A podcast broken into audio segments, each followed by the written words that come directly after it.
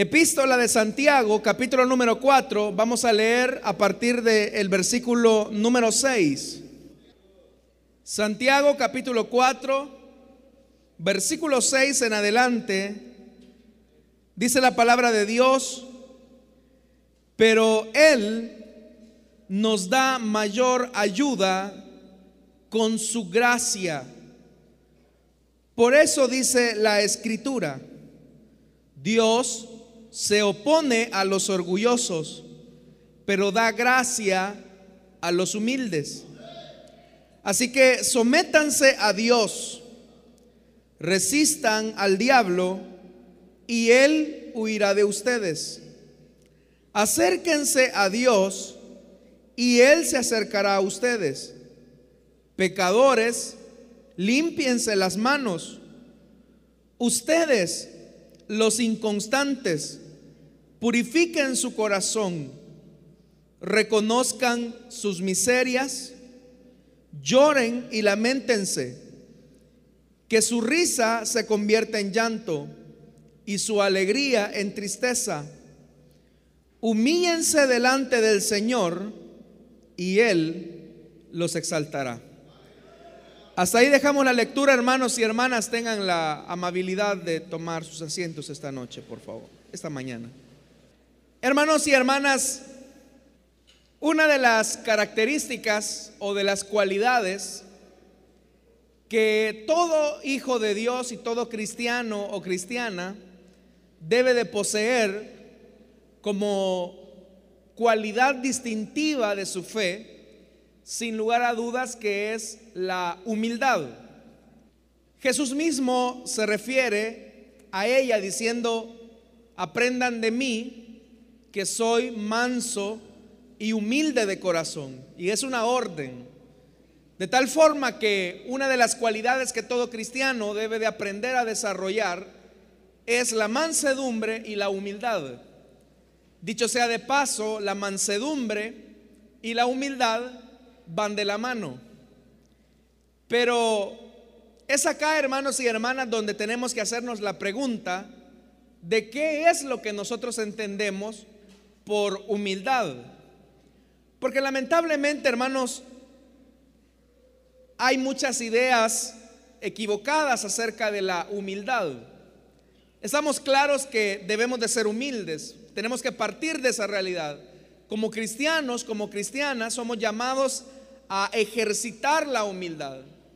La pregunta que tenemos entonces, hermanos y hermanas, que hacernos es, ¿qué es humildad? Porque no todo a lo que se le llama humildad realmente lo es.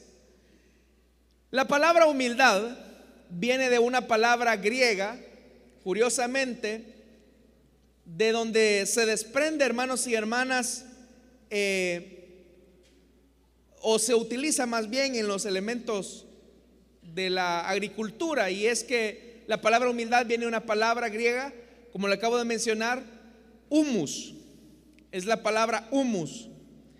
Y el humus, hermanos y hermanas, eh, es lo que es esa descomposición orgánica que sirve como abono. Es decir, usted, por ejemplo, hace una especie de almácigo donde eh, reúne toda esa materia orgánica de las cáscaras.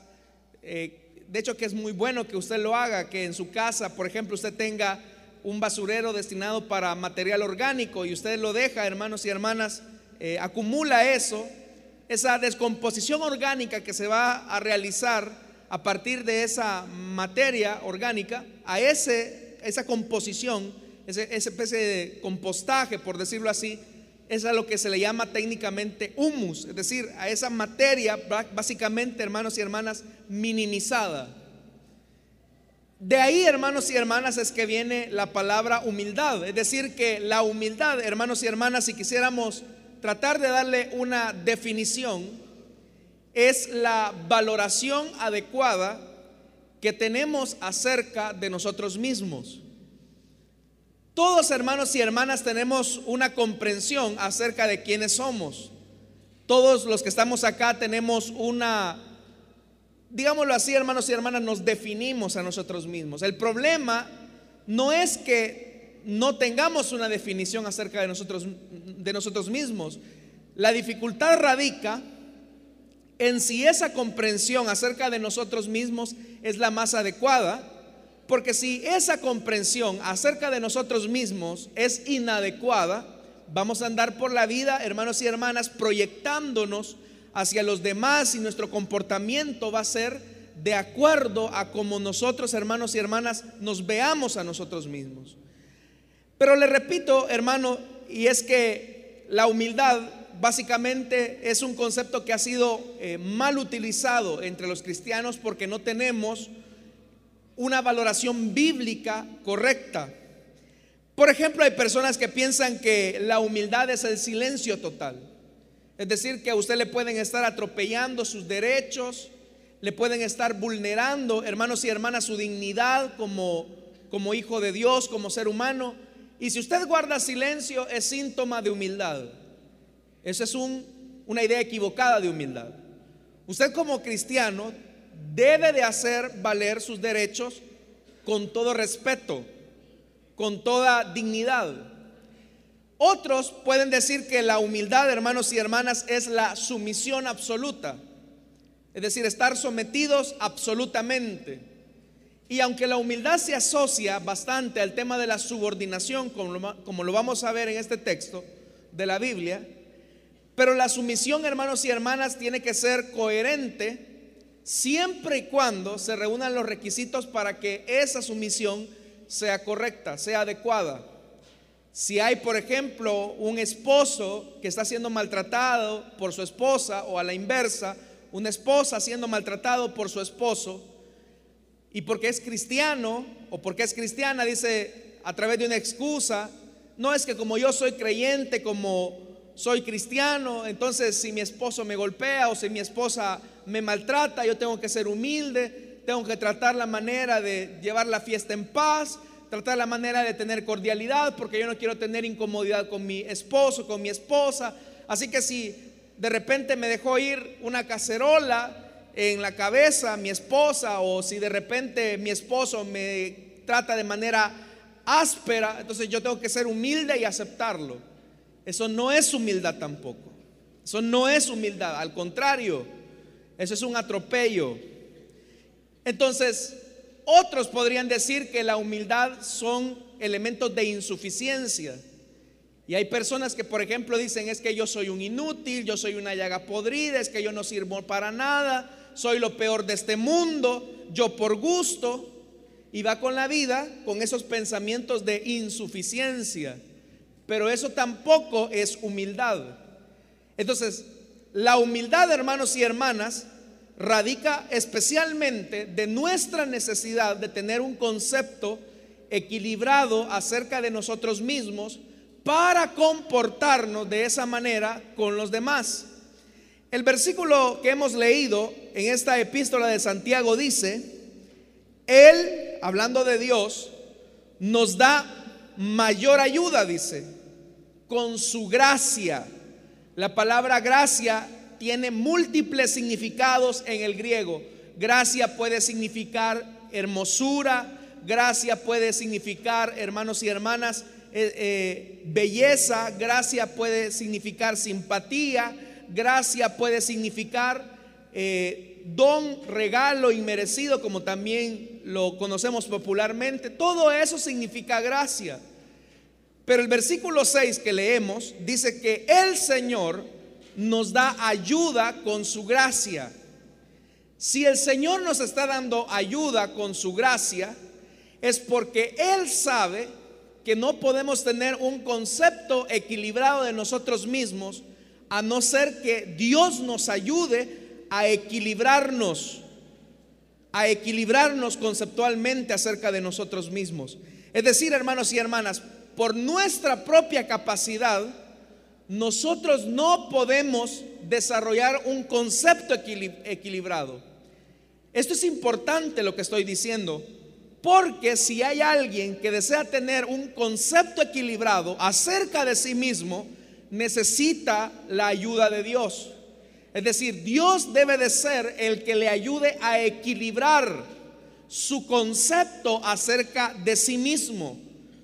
Es decir, hermano y hermana, si usted no quiere tener un concepto muy sobrevalorado acerca de usted mismo, necesita de Dios. Es decir, si usted dice, es que yo siento que soy una persona muy orgullosa, muy arrogante, siento que soy muy soberbio con mis respuestas, con mi comportamiento, necesita de Dios. Pero también, caso opuesto, si usted es una persona que toda la vida camina con complejos, con baja autoestima, con pensamientos de insuficiencia, que toda la vida se ve como poca cosa, que todos se pueden aprovechar de él, necesita también de Dios, necesita de la gracia de Dios. ¿Por qué razón? Porque la gracia de Dios es la que va a permitir que usted pueda ser embellecido. Es decir, la gracia de Dios lo va a embellecer para que tenga un nivel o un equilibrio básico, hermanos y hermanas, acerca de usted. Entonces, partamos de una realidad. Dios no desea que usted tenga un concepto demasiado elevado acerca de usted mismo. Es decir, que usted pase en medio de los demás como la divina garza y vea a los demás de menos. Dios no necesita o Dios no quiere que usted tenga una mirada altiva, arrogante. Estamos claros de eso. Pero tampoco Dios desea que usted pase como el patito feo, ¿verdad? Ni Dios quiere que usted sea el patito feo, ni Dios tampoco quiere que pase como la divina garza. Dios necesita que usted tenga un concepto equilibrado de usted mismo. Y para eso necesita la gracia de Dios. Porque la gracia de Dios es la que lo va a lograr embellecer y que usted logre ese equilibrio acerca de usted mismo. Por eso es que dice más adelante el versículo 6, por eso dice la escritura, vea lo que dice, Dios se opone a los orgullosos. ¿Y quiénes son los orgullosos? Fíjese algo, cuando hablamos de orgullo, casi siempre lo tendemos a relacionar a las personas que tienen bastantes facilidades económicas o a las personas que tienen cierto nivel de preparación académica. O tratamos muchas veces de hablar de que las personas orgullosas son las que tienen bastantes posesiones materiales. Y aunque si bien es cierto, el orgullo puede anidar en personas que tienen estas características, es decir, que han logrado algún nivel de posicionamiento social, personas que han logrado cierto nivel académico, personas que han logrado cierto nivel económico, cierto eh, nivel en la sociedad.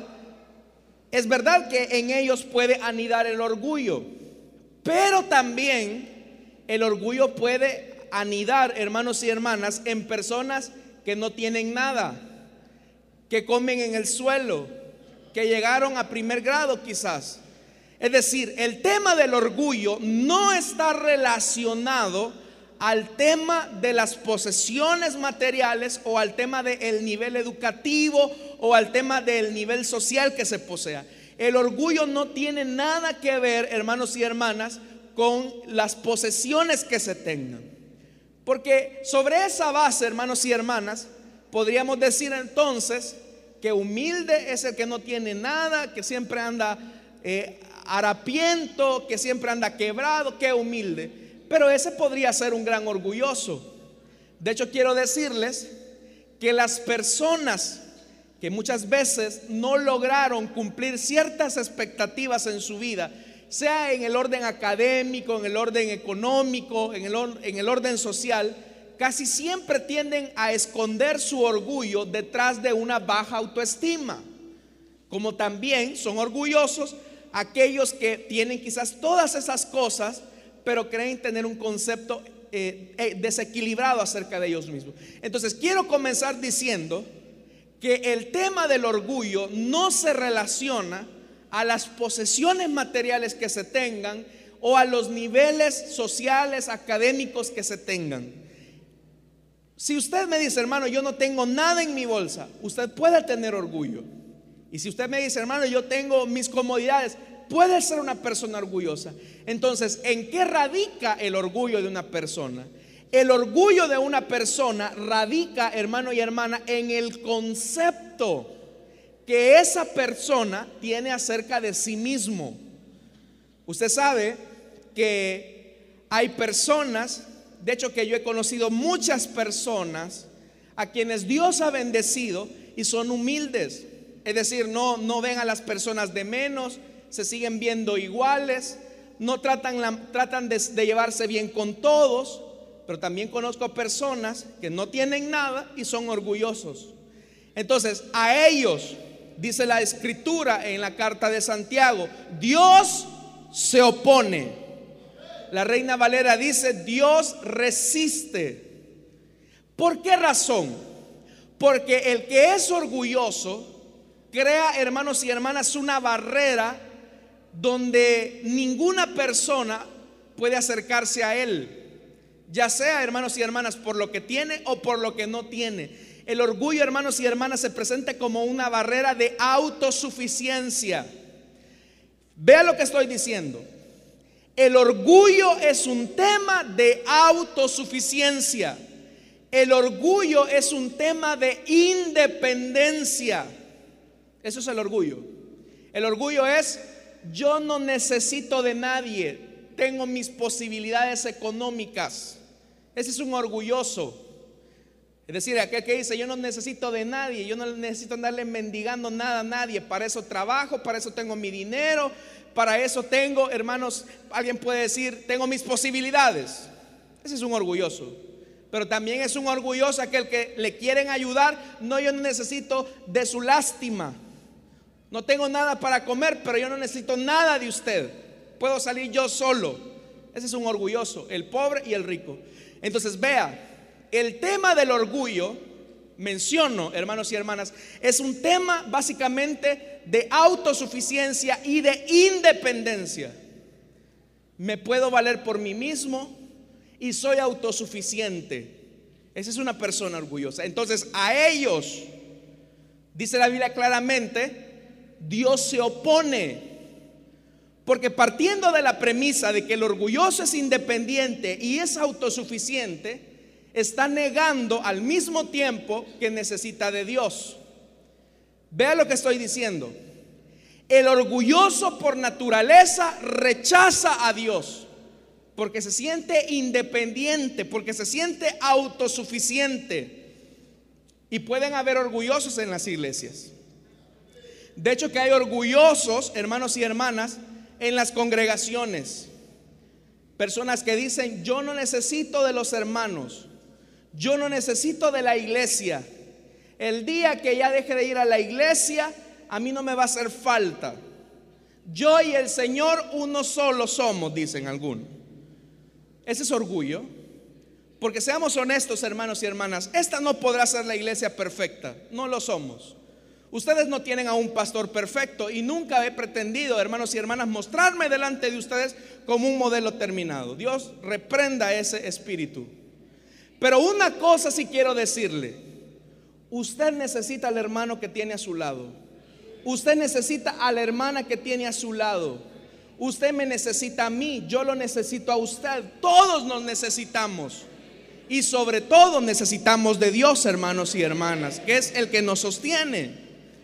Pero llegar a ese punto de decir, yo necesito a mi hermano, necesito a mi hermana, necesito a él, lo necesito, él me da sentido de existencia. ¿Por qué razón? Porque él es mi hermano en Cristo, es mi hermana en Cristo, tiene sus problemas, tiene sus defectos, como yo los míos, pero nos necesitamos. Pero esa idea de unidad, hermanos y hermanas, esa idea de dependencia es lo que nos hace, hermanos y hermanas, crear humildad. Le voy a decir algo, sin excepción, comenzando desde el que les predica hasta el último que está allá en el parqueo. Todos acá tenemos problemas que resolver delante de Dios situaciones que tenemos que ir mejorando, problemas familiares, problemas económicos, problemas de carácter. Yo tengo problemas que ir solucionando delante de Dios. Usted tiene problemas que tiene que ir solucionando delante de Dios. El problema es que muchas veces venimos a la iglesia y queremos presentarnos como modelos terminados. Si usted se fija, y ese es el mayor problema de los pastores, por ejemplo. No hablo de los pastores solamente de esta iglesia, sino que de los pastores en general. Muchas veces, hermanos y hermanas, los pastores quieren mostrarse como modelos terminados. Tienen esposas ejemplares, hijos ejemplares. Pareciera ser que su casa es un pedacito de cielo. Pero eso no es verdad. Por lo menos les voy a hablar de mi caso. Voy a abrirles mi corazón porque yo sé que ustedes son muy reservados y no le van a andar diciendo nada a nadie. Hay confianza entre usted y yo. Yo tengo problemas, hermanos y hermanas. Si alguien me quiere preguntar algo, yo le decía a un hermano, hermano, me decía alguien, un hermano, estos días, y en este casi mes de casado, hermano, cuénteme su experiencia. Yo le dije, hermano, ¿y para qué quiere saber eso? Le dije. Pero le quiero decir, y mi esposa no me deja mentir, durante este mes, hermanos, hemos tenido discusiones con ella. Ya se me quedaron viendo raros algunos. Sí, cosas que, por ejemplo, a ella le gustan, a mí no me gustan. Cosas, hermanos y hermanas, que quizás a lo mejor eh, la forma en que ella ve las cosas no es la misma forma en que yo las veo. Y hemos tenido nuestras discusiones. Pero sabe algo, hermano y hermana, hemos llegado a la misma conclusión. Aquí tenemos dos caminos. O yo me impongo sobre ella, o ella se impone sobre mí, o los dos construimos un mismo camino si queremos terminar esta ruta de la vida. Pero ese es el punto, reconocer que yo necesito a alguien y ella me necesita a mí. Si llegamos a ese punto, hermanos y hermanas, Dios no nos va a resistir. ¿Por qué razón? Porque el humilde es el que reconoce que necesita a alguien más para poder seguir adelante. Por eso es que dice la Biblia en la parte final del versículo 6, pero Él da gracia, Él da belleza, Él da regalos, Él embellece. ¿A quién es el que Dios embellece? Al humilde. Aquel que reconoce que necesita a los demás para salir adelante. Aquel que reconoce que tiene errores, aquel que reconoce que tiene vacíos. Reconociendo entonces que tiene vacíos, que es imperfecto, que tiene errores, a ese Dios lo embellece. Es decir, si usted quiere ser una persona a quien Dios embellezca, usted tiene que reconocer que necesita a los demás independientemente si tiene mucho o no tiene nada. Nos necesitamos. Nos necesitamos. Y sobre todo, hermanos y hermanas, necesitamos de Dios. Le voy a decir algo. Así como usted necesita que yo ore por usted, yo necesito que usted ore por mí. Así como usted necesita que de repente yo le dé un buen abrazo a usted, usted yo necesito que usted me dé un abrazo a mí. Todos nos necesitamos. Eso se llama humildad. Y si reconocemos que tenemos humildad, es decir, que nos necesitamos, Dios da gracia. Pero si usted anda por la vida diciendo, yo no necesito de nadie, yo puedo salir adelante por mí solo, el día que yo me vaya de acá, de esta iglesia, o el día que me vaya de la empresa, yo puedo salir adelante por mí mismo. ¿Sabe algo? Como ya le dije que el tema de la humildad se relaciona al concepto que tenemos acerca de nosotros mismos, uno de los aspectos importantes es que tenemos que hacer uso correcto de las cosas que nos rodean. Le voy a poner un ejemplo. ¿Qué cosas se pueden hacer con el cuchillo, hermanos y hermanas? Partir el pastel, dice un hermano. Nos va a invitar para su cumpleaños. ¿Qué cosas se pueden hacer con el cuchillo? Cortar las verduras. ¿Qué cosas se pueden hacer con el cuchillo también, hermanos? Matar a una persona. Es decir, el mismo elemento que me puede servir de utilidad en algún área de mi vida, puede servir para acabarle la vida al otro. Dios nos permite igualmente, hermanos y hermanas, herramientas que o nos dan la vida o nos hunden. Le voy a poner algunos ejemplos de ello. Dios le puede dar a usted poder, autoridad. Y el poder y la autoridad en sí misma no es malo, no es mala. O sea, el poder no es malo, hermanos y hermanas. La autoridad no es mala. Pero si usted utiliza el poder y la autoridad de forma correcta, las personas se sentirán protegidas, cuidadas por usted. Es decir, los padres de familia, los esposos, los cabezas de hogar tienen poder y tienen autoridad. ¿Cuántos esposos han venido a la casa del Señor? Dios les ha dado poder y autoridad. Son líderes, son cabezas y su responsabilidad del poder que les ha sido entregado es para cuidar, es para proteger. Pero ese mismo poder, esa misma autoridad, usted la puede utilizar para destruir, herir, maltratar. Yo aquí soy el proveedor de esta casa, así que a mí nadie me puede decir nada. Y sobre esa base, dañar, lastimar. De tal forma que la autoridad y el poder que le ha sido entregada, usted lo puede utilizar para dar vida o dar muerte. Lo mismo las bendiciones que Dios le da. Le voy a decir algo. Dios es el dueño de todas las cosas, es dueño del oro y la plata. Usted tiene un papá riquísimo. ¿Tiene un papá riquísimo, sí o no? Sí. A él le pertenece todo. De tal forma que no hay nada que sea suyo o mío. Todo le pertenece a Él. Ahora, ¿en qué radica que Dios le quiera enriquecer a usted? En que Dios lo quiera prosperar y sacar adelante. Radica, hermanos y hermanas, en qué tan dadivoso, qué tan dadivoso sea su corazón. Si usted quiere riquezas de parte de Dios solamente para vivirlas de forma egoísta usted y no compartir con los que necesitan, entonces la riqueza para usted le jugó una mala pasada. No juega a su favor. Hermano y hermana, yo no tengo la menor duda de que Dios los desea bendecir a ustedes en este año. Dios los va a bendecir este año, hermanos y hermanas. Pero cuando Dios los bendiga, ensanche su territorio, usted también tiene que aprender a ensanchar su corazón.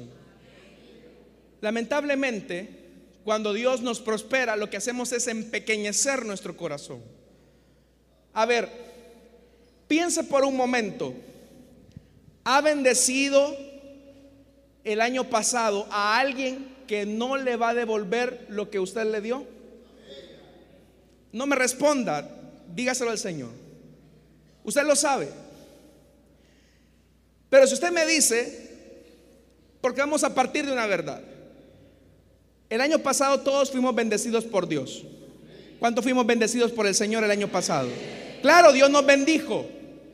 Y siendo Él el dueño de todas las cosas, nos bendijo a nosotros. De diferentes maneras, económicamente, en la salud, espiritualmente, de múltiples maneras.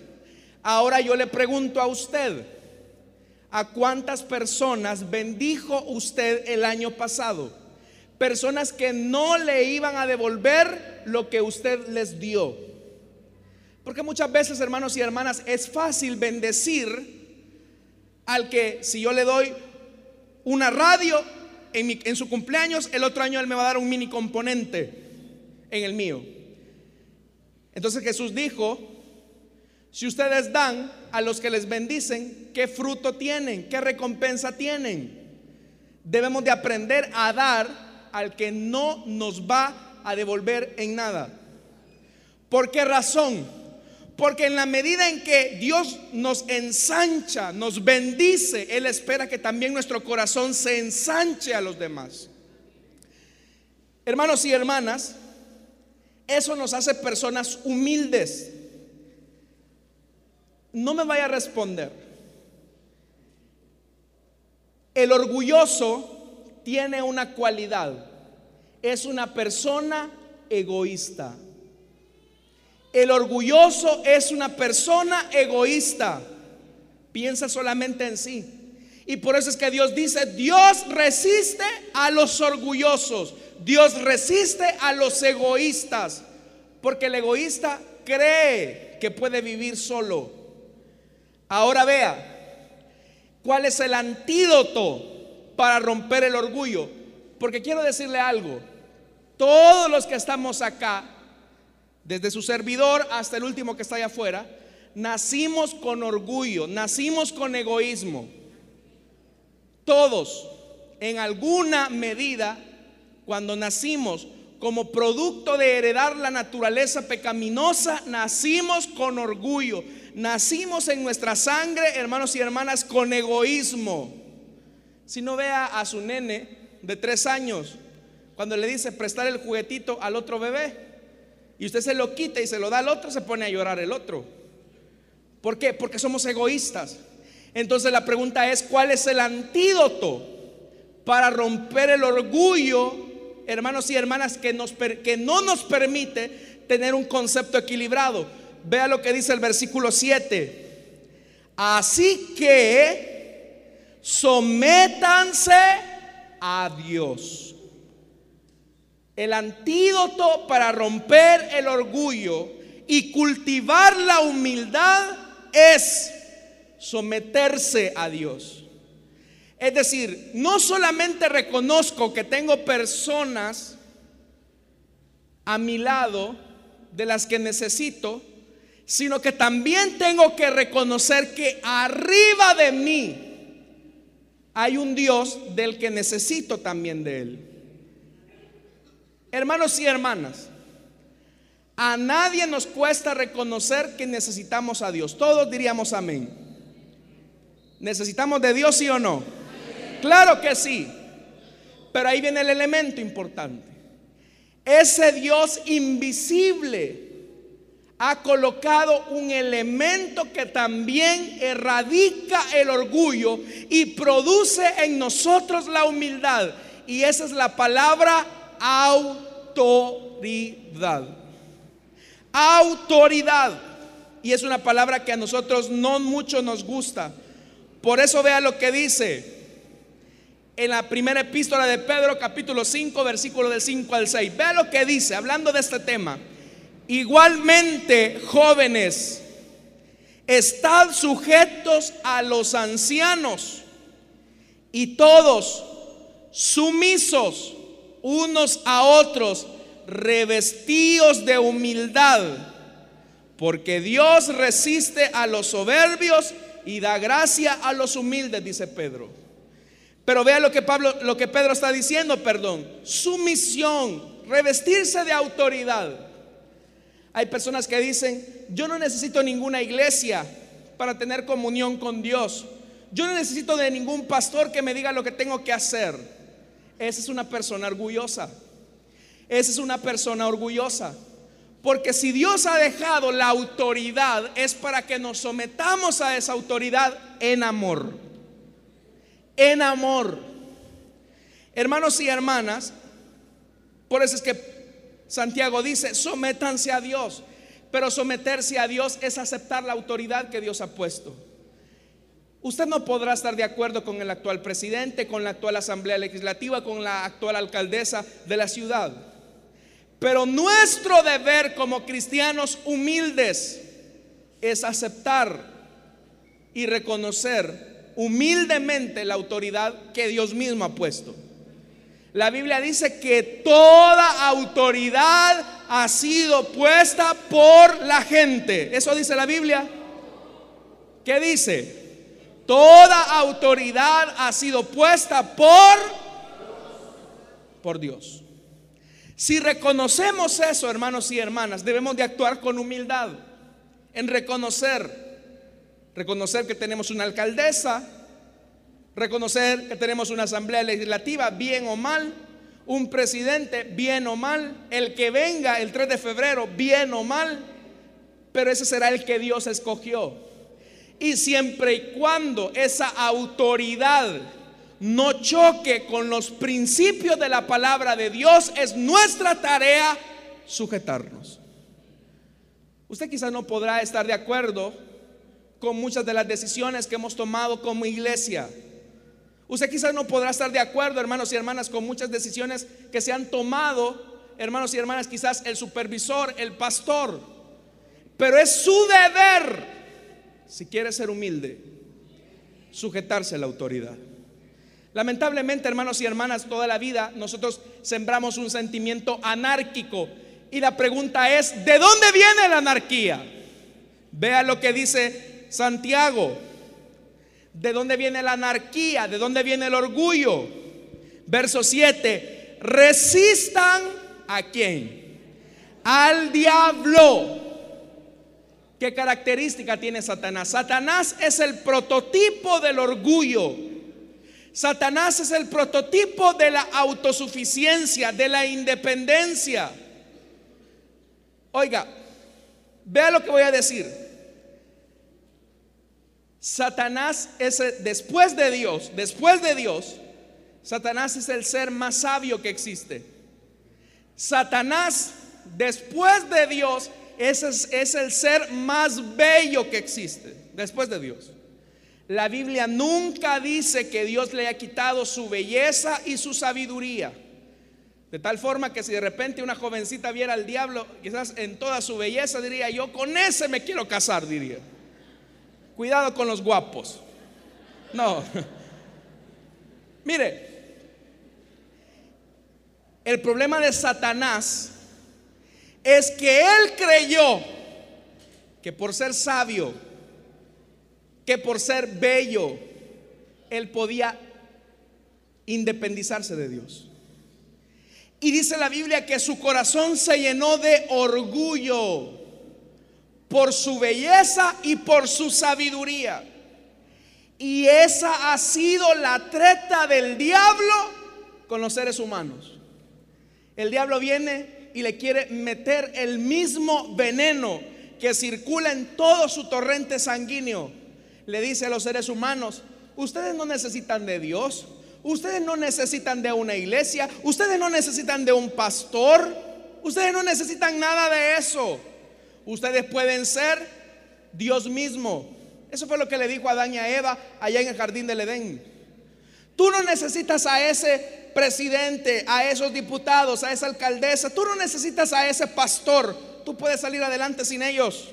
Tú no necesitas a los hermanos de la iglesia, pero vea, el interés del enemigo es, el interés del diablo es hasta autosuficiente, hasta independiente. ¿De dónde cree que nacen todas las divisiones en las iglesias? De alguien que iluminado por su orgullo y su autosuficiencia dice, yo puedo hacer las cosas por mi propio camino. Hermanos y hermanas, Satanás todavía sigue colocándole a los seres humanos el tema del orgullo. Todos los que estamos acá, hermanos y hermanas, podemos caer en las redes del diablo, en la trampa de creer que somos autosuficientes, que somos orgullosos. Por eso es que Santiago dice, resistan al diablo. Pero para resistir al diablo, la mejor forma es estar bajo autoridad. Si usted quiere resistir al diablo, tiene que reconocer su autoridad. Si usted quiere, hermanos y hermanas, vencer el pecado, vencer el orgullo, usted necesita reconocer su autoridad. Usted quiere vencer el adulterio, sométase a Dios y reconozca que necesita a su esposa. Hablaba con un hermano que hace poco enviudó y él me decía, hermano, créame, Ve lo que le voy a decir, lo que me decía este hermano. Cuando acá en la iglesia nos comenzamos a sentar en familia, yo, yo me sentía muy incómodo. Y de hecho que usted me caía mal, me dijo. Así me dijo. Porque yo me sentía incómodo de tener a mi esposa. Yo no, yo no podía alabar a Dios, decía él. Prejuicios de él. Prejuicios de que él podía ser independiente. Su esposa enfermó y a la vuelta de seis meses falleció. Y entre lágrimas en sus ojos, este esposo me decía, este hermano me decía, cuánta falta me hace ahora mi esposa para acercarme al Señor. Y no porque la esposa fuera el medio, sino porque, hermanos y hermanas, llegar a reconocer que yo necesito a la persona que, me, que está a mi lado. Llegar al punto, hermanos y hermanas, que necesito un vamos bien. Nos hace tener humildad. Por eso, usted desea practicar la humildad. Porque ya le dije, la humildad no es una opción para los cristianos, es su obligación. Jesús dijo, aprendan de mí que soy manso y humilde de corazón. La humildad no es una opción para usted, debe de ser humilde. Si usted dice, yo no quiero ser humilde, es como que usted está diciendo que no es cristiano, no es hijo de Dios. Pero por eso viene el Señor y dice, verso 8, acérquense a Dios. Y Él se acercará a ustedes. Y vea, verso 8. Este, este, pasaje es muy, hermanos y hermanas, muy descriptivo. Porque en primero está diciendo, acérquense a Dios y Él se acercará a ustedes. Pero para acercarse a Dios tenemos que reconocer nuestra condición, que necesitamos de Dios. Vea lo que dice el verso 8. Pecadores, limpiense las manos. En primer lugar, tenemos que reconocer que estamos sucios y que por más trapos bonitos que nos pongamos sobre nuestro cuerpo, estamos sucios, estamos muertos. Le voy a decir algo, se puede echar la mejor perfumería, Coco Chanel, Calvin Klein, lo que usted quiera. Siete machos también. Lo que usted quiera, oler bonito. Pero si no tiene a Cristo, la Biblia dice que usted es un muerto en delitos y pecados. Es más, cuando la Biblia dice que estamos muertos en delitos y pecados, la Biblia dice que estamos necros. Es decir, somos muertos que ya supuramos podredumbre, dice la Escritura muertos. En el griego, muertos lo que significa es muertos pero en estado de putrefacción, de descomposición.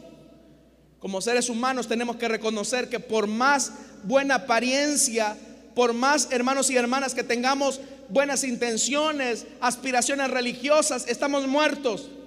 Se lo voy a decir así, yedemos, apestamos, pero aún así, ese Dios santo, majestuoso, dice, acércate a mí, aunque estés apestoso, aunque huelas mal, que yo te voy a limpiar. Eso es lo que Dios nos dice.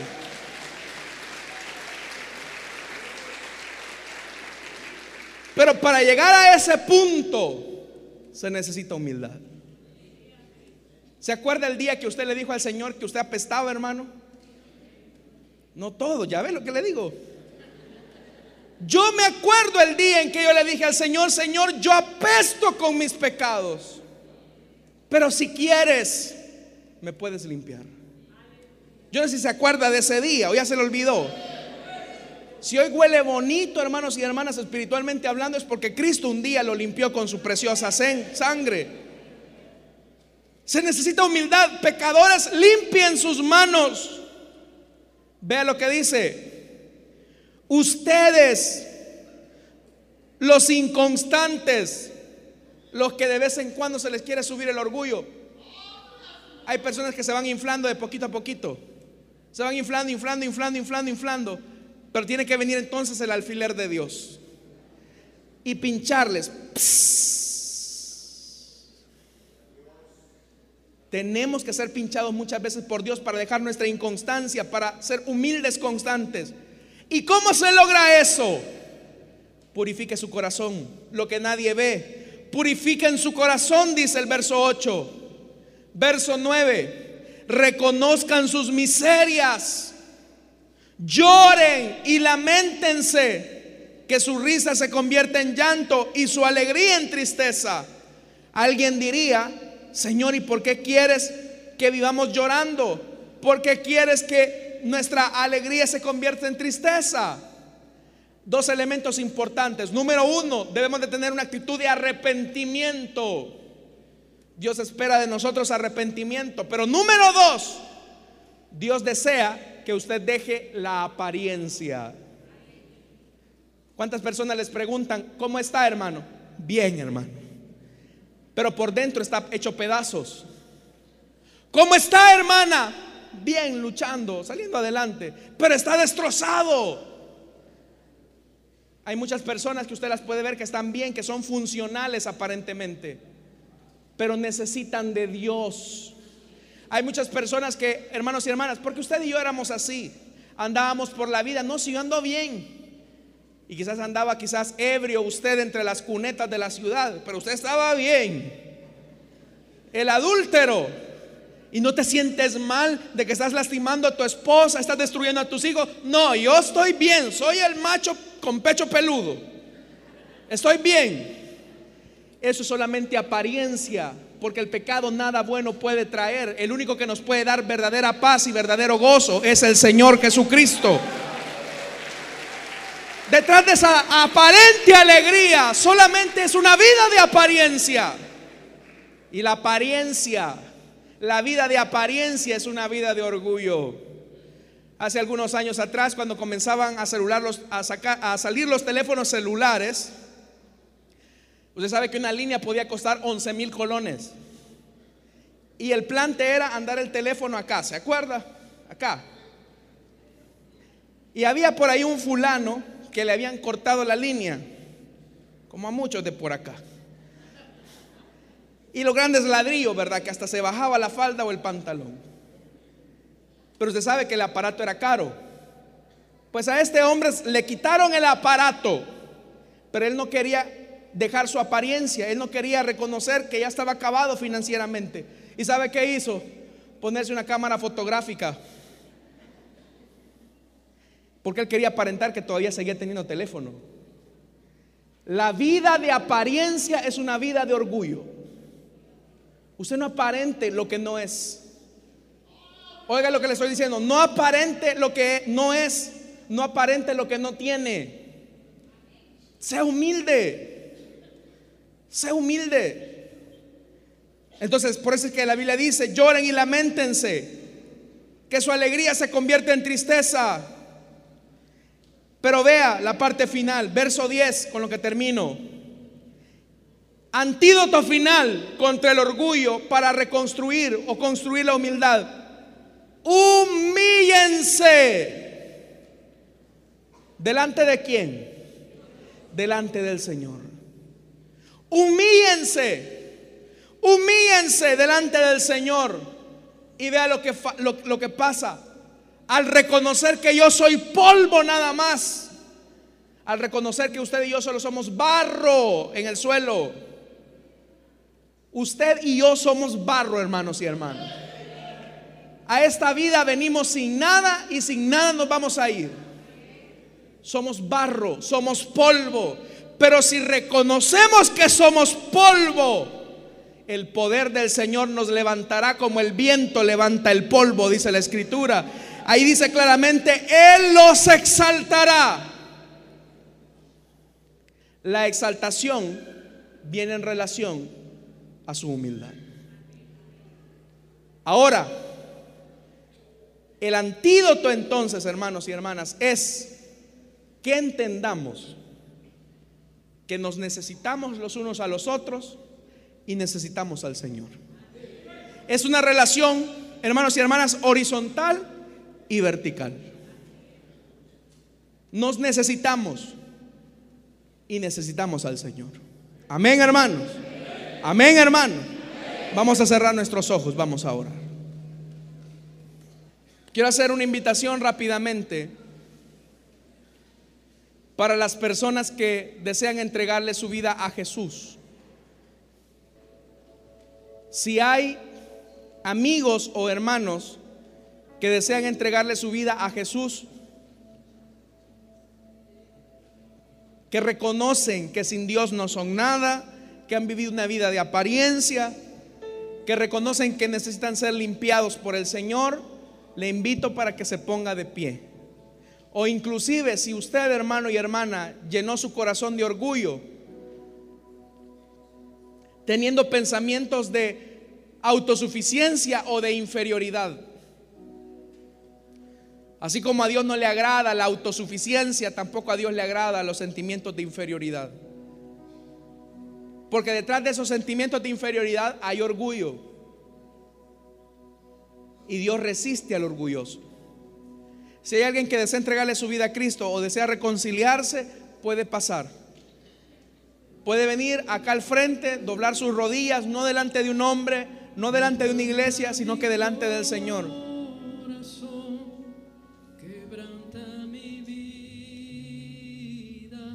¿Hay alguien que desea entregarle su vida a Cristo?